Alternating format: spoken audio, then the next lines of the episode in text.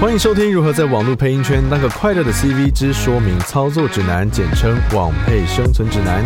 今天来跟大家聊聊新手入门要做些什么准备之软体篇。要录音呢，除了上一篇的硬体设备之外，我们电脑里面还需要安装录音软体，也叫做数位音讯工作站 （Digital Audio Workstation）。也有人会说是数位音乐工作站。后续的讨论，我们就以 DAW 来代称。接下来要介绍今天的小伙伴林潮，他是一名生存使然的混音师，经营自己的 YT 频道已经十年了。最近除了翻唱作品以外，也开始以 VTuber 的身份活动，节目类型以杂谈为主。因为他在录音的软硬体上掌握比我多很多很多很多很多很多的相关知识，并且会随时 follow 最新的相关资讯，所以请他来跟大家做分享。市面上呢有很多不同类型的 DAW 对应不同的使用情境。今天我会请他就是针对作为声音演员最需要的口白的录音来跟大家做介绍。好的，各位好，我是林潮，嗨嗨，这边是林潮，然后非常开心今天受到了一切的邀请，然后我们在这个地方进行这个说明的部分。好的，我们其实认识很久，对不对？差不多四五年跑不掉，四五七八年。好，因为我之前很多宅录的。设备啊，或者是相关的 editing 之类的问题，我都会问他。OK，对，他也是我的声音软硬体上的顾问。OK，OK，对，差不多就是偶尔回答人家疑难杂症。那我们今天要讲的就是你录音需要什么软体嘛，对吧？嗯，没有错。说实话，你刚提到 DAW 这个词吼，其实这个词你有没有看到？它叫做 Digital Audio Workstation，所以它其实是拿来处理所有音乐或者声音相关的各种东西。你小到从你今天录个 Podcast 要做剪辑，大到从一整个，比方说杜比的那种环绕全景声的混音，做电影规格的，或者是做 PA，所有东西都应该要可以在这个 DAW 里面完成。所以它其实是一个可以很简单，也可以很复杂的东西。如果你们一个声音演员，通常你们会需要做的事情就是录制，然后剪辑，然后输出嘛，对不对？还有没有什么其他可能会遇到的状况？这是最最基本的需求。但如果说自己有兴趣去做一些，比如说电台文的朗读，或者是自己去做一些小的制作，去做自己做自己的剧的话，那可能还会有呃音乐音效上的这种混音的需求。OK，那这个时候我们就可以讲一个简单的需求，就会是你会遇需要多轨操作的能力，它不能只是一个 single track，它需要 multi track 的操作的功能。所以，呃，市面上有一些很多人录音，他可能直接手机记事本或者手机的语音备忘录或电脑的那种 recording 打开就录了。可是你们可能会需要多轨道的功能，这样子，那稍微比较进阶了。但自己录自己的东西，其实。也只是单轨的，就是 mono track 而已。哼，然后编辑，如果你说要做剧，可能就会用到就是比较多轨，对，才需要弄到 multi track。好的，那其实因为现在这年头有很多免费的东西出来，我们通常会把这个相关的软体，如果以价位分的话，可以分成免费的。买断的跟订阅制，这年头订阅制真的越来越猖獗了。很定期要缴交保护费，对，每就是每个月都在缴保护费，是蛮痛苦的。但是如果你今天只是想要录你的音档，你已经买了软体啊，你已经买了硬体麦克风啊，或者是录音界面都买了的话，你通常就是需要开一个软体，然后学它，学它基本的操作，才有办法做事嘛。如果我们以免费的来讲，其实大家最知道的应该就是 Audacity。你对 Audacity 使用有什么印象吗？一开始就是哦，它录音界面长得非常的阳春。好，对，不过它里面还可以自己调那个 gain，然后还有就是 output level 什么，它在软体里面都可以调。好，只是它好像没有办法去 undo 一些 setting，所以你可能剪辑完之后你是没有办法去复原。对对对对对，所以。呃，如果你今天只是要录音的话，Audacity 我觉得很够用啦。那如果你是苹果家的小伙伴的话，GarageBand 会是你很好的选择，因为它其实就是嗯，我们在苹果大家应该会听到，就是有一款软体叫做 Logic Pro，然后你可能要做音乐或干嘛，你可能会听到说，哦，用 Logic，用 Logic。其实 GarageBand 就是它的简化版，它非常非常的阳春，可是因为它不用钱，所以很多人的入门第一套软体就是 GarageBand，然后它也是不用钱的。那再来你会遇到的就是 Pro Tools。那 Pro Tools 有个东西叫 Pro Tools First，它是一个 Pro Tools 这间公司为了想要收割大家的习惯，你知道收割习惯这件事很可怕吗？就是有点像 Adobe，嗯我就先放出来，然后大家用习惯之后，你就有更多进阶的需求，你就必须买我的付费版本啊，对对对对对，这就是 Pro Tools 它做的，它会有一些限制，比方说轨道数的限制啊，或者是你一定要连网路才能使用。但是 Pro Tools 其实是一个，如果你今天想要往就是真的录音室发展，那你可能一定要会的一套软体，因为就算你只是一个声演。那如果你不小心刚好会操作 Pro Tools 的时候，你可能就有机会说啊，好忙，你可以帮我按个三吗？然后你就会进阶成录音师这样。获得了打工机会。对，获得一些奇妙打工机会。如果你想要使用的话，可以使用看 Pro Tools First，它就是第一个，首先那个 First，然后再来免费版本 Studio One，Studio One 它有出呃三十天的那种全功能免费试用之外，它也有那个完全免费的版本。可是每一家的软体，它如果做免费版本的话，通常都会阉割功能。像 Studio One 的阉割，它就是阉割在一些进阶的编辑，比方说 MIDI 轨道啦，或者是一些比方说和弦侦测的功能。很明显，你们应该用不到和弦侦测吧？对对，你不可能就是讲一句话出来有个和弦，，no，over tone 就出来了。就是对，它会阉割一些你用不到的功能。另外，它阉割了第三方插件 plugin 的使用，嗯比方说有些人会使用 Waves 的插件，或者是什么降噪或干嘛，他把它阉割掉了。我相信很多人录 podcast 或是自己在家录音或录口白，可能遇到会需要降噪的状况。嗯，可能是降噪，然后降口水音。对，那这些东西在免费版的软体里面很多，它会把它阉割掉，你不能使用第三方的外挂，啊，里面有美内内建的时候，你就可能会需要花钱买它的贵一点的版本。哦，对，但也没关系，那些软体还是可以照买，我是把它 export 出来，再丢进那个软体里面 再输出也也是可以，也是可以。只是这样，就是你的工作流程就会多一道手续了。对，它会比较复杂。然后再来，大家很多人会听过叫做 Reaper。那 Reaper 它就是一个收割者，它就是韭菜收割者。所以所以刚刚前面讲的两个没有，但是 Reaper 是收割界的翘楚。呃也不能说收割界的翘楚，但是对它就是 The Reaper。它的其实是一些 geek 类型的人很喜欢用的，比方说 mastering artist 母带后期的工程师，就是比较算是整个产业链尾端的最上层的那一些比较知道自己在干嘛的工程师会喜欢用的。为什么？就是因为它其实整个软体的克制化程度很高，你可以把它调教成你喜欢的样子，然后让它去 adjust 你的工作流程。所以它就真的像工程师一样，可以自己 coding 自己要的那个插件之类的。呃，你当然可以去 coding，但是很多时候主要是界面上，比方说有些人习惯就是你录完音之后，你可能马上需要 normalize，normalize 之后要去过一些呃 compression 啊，或者是做一些东西。那有些人就习惯这个界面在我的左手边，有些人喜欢在上面，有些人在下面，它整个界面都是可以去 customize 的。哼哼，活动度、自由度非常高。对，那所有的颜色你都可以。而且 Reaper 其实还有一个东西叫主题商店，它会有些人就会帮你做 哦 Protos 的 Reaper 主题，然后或者是 Studio One 的 Reaper 主题，就是它看起来其实像是这套软体，可是它其实不是是买有点像是你买 Fuji 的相机，然后去贴皮，看起来像徕卡一啊，样。对对对对，就是差不多那种感觉。Reaper 就是这种很自由的东西。那其实虽然这套软体很强，声音也蛮好的。我不太推荐初学者使用的原因，是因为你虽然可以找到很多教学，可是因为大家都会克制化自己的界面，所以其实你不一定知道要怎么照它的教学啊，那个东西怎么弄出来的？为什么我没有？就是对他可能就是被藏起来，因为他需要他就把它拉出来，可是比较不好找，就是初学入门相关的教学，我觉得这是 Reaper 目前会把人劝退的一个点。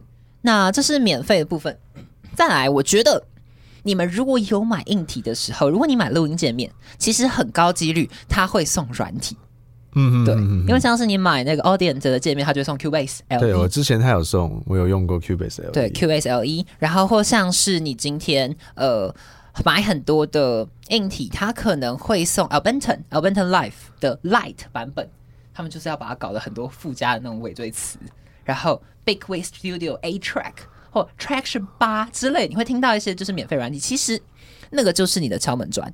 对各位来讲，其实所有软体，嗯，我觉得用起来都大同小异，因为他要做的事情是大同小异的，他不可能有那种很突破性的操作，对吧？最基本的功能差不多。是没有错，所以其实你是可以花时间，然后去把他送你的那个东西摸熟，那你就可以正常使用了。那买断除了这种他送的简易版对吧？大家最常听到的可能就是 Cubase 啊、Nuendo 啊、Logic Pro，然后 Ableton Live，然后 FL Studio、之类的这种各种东西。嗯嗯，那一定会想说，哎、这些东西到底有什么差？我如果要花钱，我应该要买什么？对啊，如果既然都要花钱了，而且这些买断的价格应该也都不便宜。对，通常一套软体你可以抓在一两一万块左右，通常一个 range 很少有低于一万块的。我记得好像买差不多，之前看差不多落在一万一万五。对，差不多这个价格。好，然后这些软体之外，它还有另外一个就是 general，就是订阅制的软体。你是要说 genre 吗？Genre 吗？那是念 genre 吗？Genre 哦 genre，另外一个类型啦，另外一个收费的类型，另外一个割韭菜的类型这样子。那 genre 订阅制是什么来头呢？就现在以前我们都是订那个羊奶啊，或者是国语周刊，或者是一些很古老的东西。国语日报，然后你就付一笔钱，然后每个月送来。对对对对对，或者什么汉生、什么蛙哥之类的杂志嘛，也是有那东西嘛。好，whatever，反正现在我们订的全部都是你可能为了想要使用 Photoshop，然后你用 Lightroom，可是你突然想要使用 Illustrator，你想要使用什么 InDesign，你就必须要订他们的完整大礼包。啊，一开始是九百二十块，然后用完一年之后，他就帮你涨到一千六百块。对，他非常非常实用，它就是一年给你一个优惠，给你个甜头，然后之后就没了。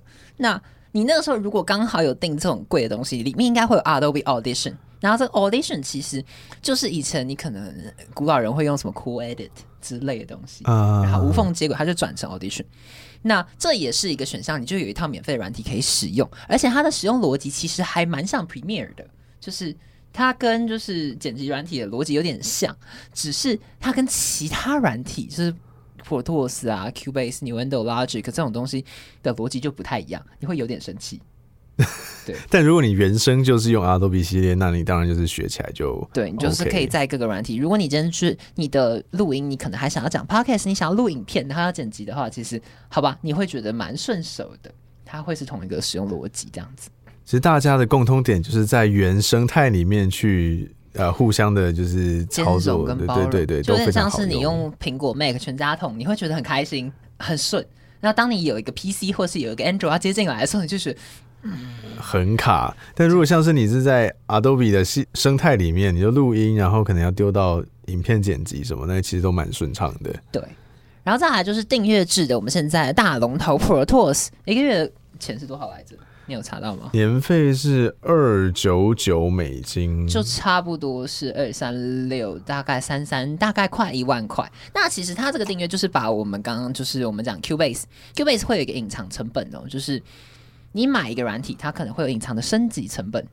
你可能今天买 Cubase 最新版本十二点五，明年同一时间他就跟你说：“哎、我们现在更新到十三点五，十三点五哦，你想不想要更新啊？”然后你就觉得哦，更新啊，可以啊。那我们是要付更新费哦，你因为是我们的旧用户，那我们就便宜的一笔钱，可能五千块就可以更新哦。你就想说啊，我不是已经买断了吗？对你买的是我们上个版本，Damn，很生气。虽然你们可能这些状况，你可能觉得不用更新啦，没关系啊，反正就用。但是如果它今天有什么杀手级的应用，比方说哦，它可能支援 AI 变身功能了，它就是你录进去，然后它可以自动帮你训练，然后可能出新语言资料库，或者是它可以帮你修复一些念错的字，你就不用整个重录。你会不会有一点点兴趣？我这好有兴趣哦。那修改都不用用录的了，我就直接改就好了。对，就是你就不用再出。那这就是一个隐藏成本，那这就是订阅制，也不是说它不好。那如果他把这个钱费用平均分摊到每个月上，比方说他一个月可能要收你一两千块的时候，好像又没有那么痛了，就像缴房租、缴水电费、缴对，而且年缴它会让你可能省两个月的钱。对，通常 Pro Tools 改成这个价格之后，其实它变得平易近人很多，因为曾经的 Pro Tools 超贵。以前最早的 Pro Tools，它除了你要买这个软体之外，你要买授权，买授权之外，你必须要买一颗硬体专门跑 Pro Tools，因为它是需要买一个它自己的机器才能跑它里面的 plugin，它可以用很低的延迟跑，可是它超吃资源，所以你等于要买一台可能六七千美金的电脑专门跑 Pro Tools，还要买它的硬体或买它的录音界面什么，全部都要分开买。所以以前只有录音室用得起 Pro Tools。那因为大家以前录音室都很有钱，所以好吧，他就买了吧。然后现在发现他竞争对手越来越多了，不得已就只好好啊，大家都可以用 Photos，我们就不要限制硬体，限制那么多，限制七七八八，我们就改成订阅制吧，让你便宜点。所以大环境下，Photos 是在降价的，导致大家入门的门槛其实也降低了。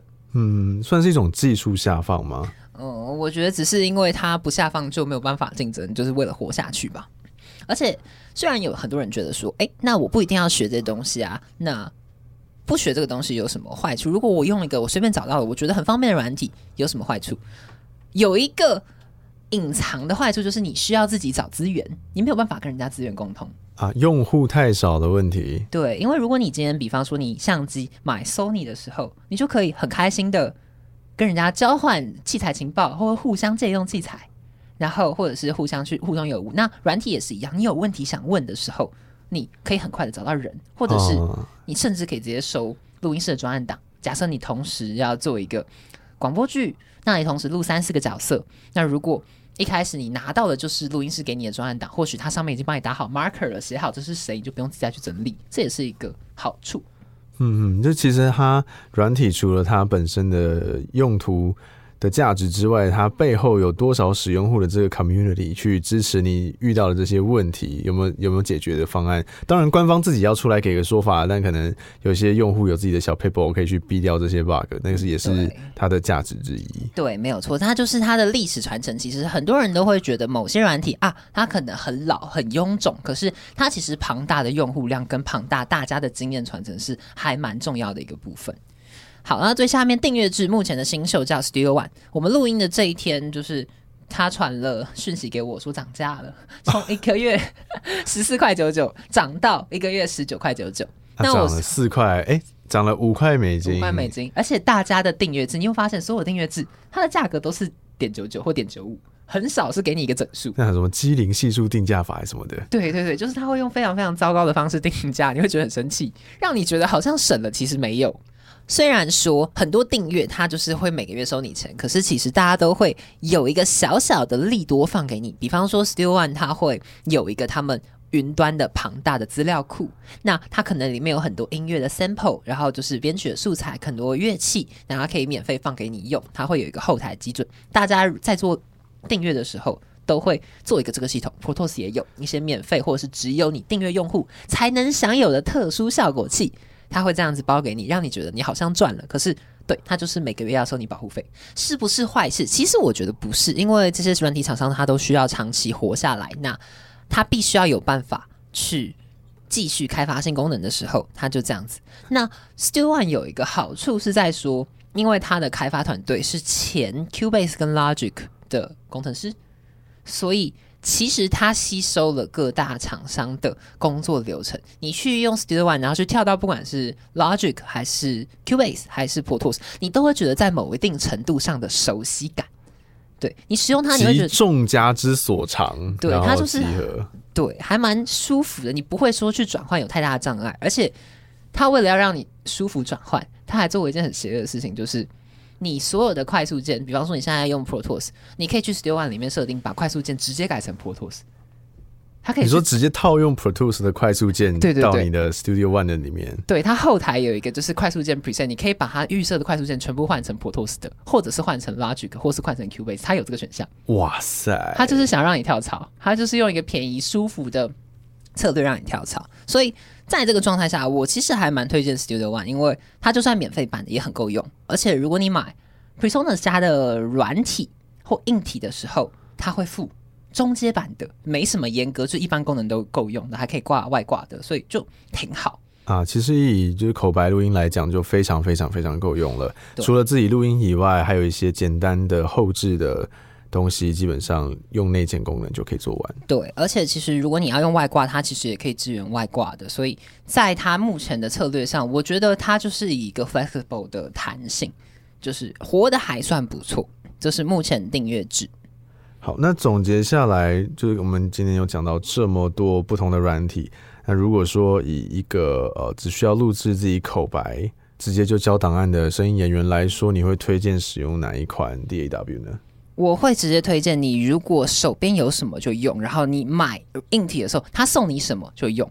现在九成九，你买硬体的时候，他都会送软体。我觉得目前市面上啊、比较新的一点的的硬体，，对你不管是那个 Focusrite 啊，或者是 Presonus 啊，或者是 Audient 啊，或者是呃 Autry 啊，大家都会送软体，每一件都会送，因为你不送你的价值就你就打不过别人，你知道，因为其他人都有送，你就只好跟着送。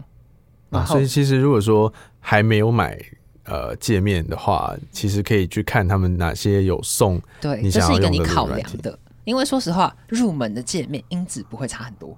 你可能台币一千块呃一万块以内，或甚至七八千块以内的界面，它的音质就差不多。你会挑的纠结点就是在说，哎，我今天觉得这比较好看，然后或者是我觉得那东西比较得我的喜好，那或许它有没有送你想要的软体，也是可以当做你的一个参考点。然后再来，如果免费的话，最推荐我会想说，呃，各位可以去试试看 Audacity，然后免费的 Studio One 跟一款叫做 Waveform 的软体，各位可以去。我们如果有文字稿的话，可以去 Google 一下 Waveform，它是一个蛮有趣的软体，它是曾经前身叫做 Traction。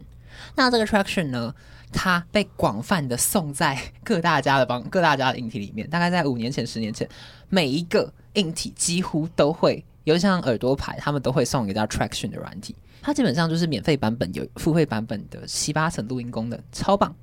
然后界面又长得很新潮、很 fancy。如果你是 Z 世代的人，你会喜欢看那个界面，就是长得很科幻的，你会觉得很喜欢。啊，该有的功能都有，然后又蛮舒服的，可以去找找看。现在目前是十二点五版。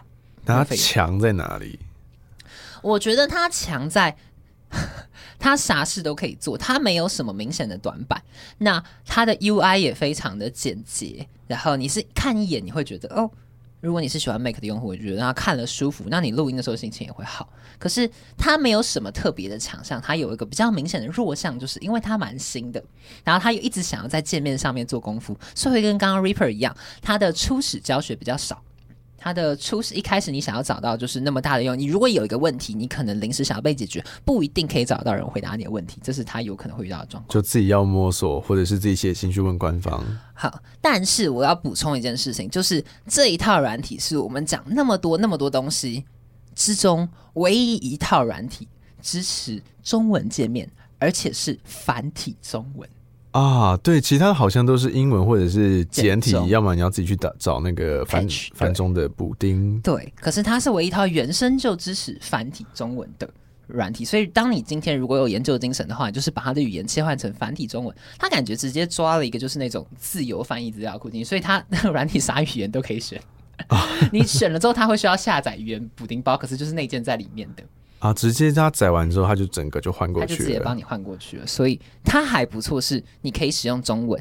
但是这是另外一个问题，就是你如果学一套软体，你如果去用中文的话，很难找资源。另外，就是它的翻译不一定是那么中文，可能会是一些中国的翻译，比方说混响。比方说压缩器，压缩对，然后或者是一些等化器。来，请问一下，等化器是什么东西？等化器，有些很熟的一个词，什么 equal equalization？等化器就是 EQ 啊。那那那个那个 normalization 那个是 normalization 平均化，平均化对之类，它会有一些奇怪的翻译，这是你会不推荐用中文学习的原因。那目前我知道可以用中文界面的 Studio One 有。它有蛮不错的中文翻译跟中文界面，可是是简体中文的，大多数都是简体中文。Abenta 好像也可以，对。所以它强项就是什么都可以做，然后界面目前长得很漂亮，对。然后它支持那个繁体中文的用户的使用。比较好入手，在你还没有做任何功课的时候。对，那使用上基本上不会后悔啊，就是这些东西用起来都算是可以让你在刚开始入门的时候过得很好。那如果你是 Mac 用户，GarageBand，GarageBand 用起来不太会有问题。但我之前好像看到 GarageBand 会有那个 Sample Rate 的问题，好像有锁四四一吗？还是嗯，好像限定四四一十六还是？如果有这个问题的话，可能就还是现在录音以四八二四为准啦。这个我们。有机会再专门做一集影片跟大家讲解。好，那我们今天差不多节目到这边告一段落。好，非常感谢一届的邀请，非常感谢林朝来这边跟大家做分享。嗯，好的，希望这期节目对你有帮助，也有任何想法欢迎留言或是即兴告诉我。祝各位快乐玩耍，五运昌隆。